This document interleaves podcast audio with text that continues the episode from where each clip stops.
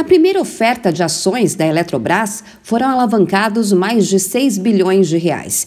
Esse é o valor que vai ser pago pelos trabalhadores que usaram recursos do Fundo de Garantia, o FGTS, na primeira oferta pública de ações da empresa. O montante é parte do que vai ser arrecadado com vendas das ações. Na noite da última quinta-feira, a Eletrobras anunciou o preço de 42 reais para cada ação. A expectativa é alavancar cerca de 29 bilhões de reais. O montante é equivalente à proposta de isenção do ICMS sobre o preço dos combustíveis, estimada em 35 bilhões de reais.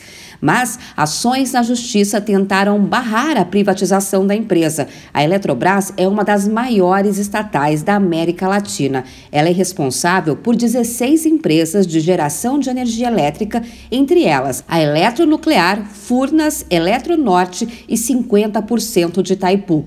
Segundo o senador Rodolfo Rodrigues, da Rede, pelo Amapá, a Justiça Federal deu 72 horas para que a União a ANEEL, a própria Eletrobras e a Eletronorte se manifestem sobre a acusação de que a lei da privatização está sendo descumprida no processo.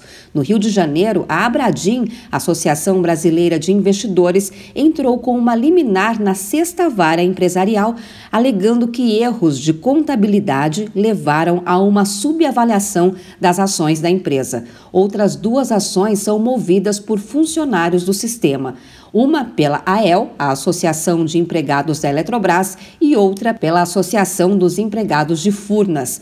No começo do mês, durante uma audiência pública que discutiu o preço das tarifas de energia elétrica na Câmara dos Deputados, o superintendente da gestão tarifária da ANEEL, Davi Lima, afirmou que os investimentos exigidos pela lei que aprovou a privatização da estatal não são baratos e o resultado vai ser o aumento na conta de energia. Contratar térmica, para você fazer um gasoduto, para construir uma térmica, depois pegar, fazer linha de transmissão para trazer essa, essa energia de volta para onde tem o consumo, isso não é barato. Isso não vai trazer modicidade tarifária. Segundo a lei de privatização da Eletrobras, aprovada pelo Congresso Nacional em julho do ano passado, a empresa é obrigada a contratar 8 gigawatts de usinas térmicas. Só para a construção dessas usinas, a estimativa é que precisem ser investidos pelo menos 50 bilhões de reais. No dia 18 de maio, o plenário do TCU, o Tribunal de Contas da União, aprovou o modelo de privatização da Eletrobras.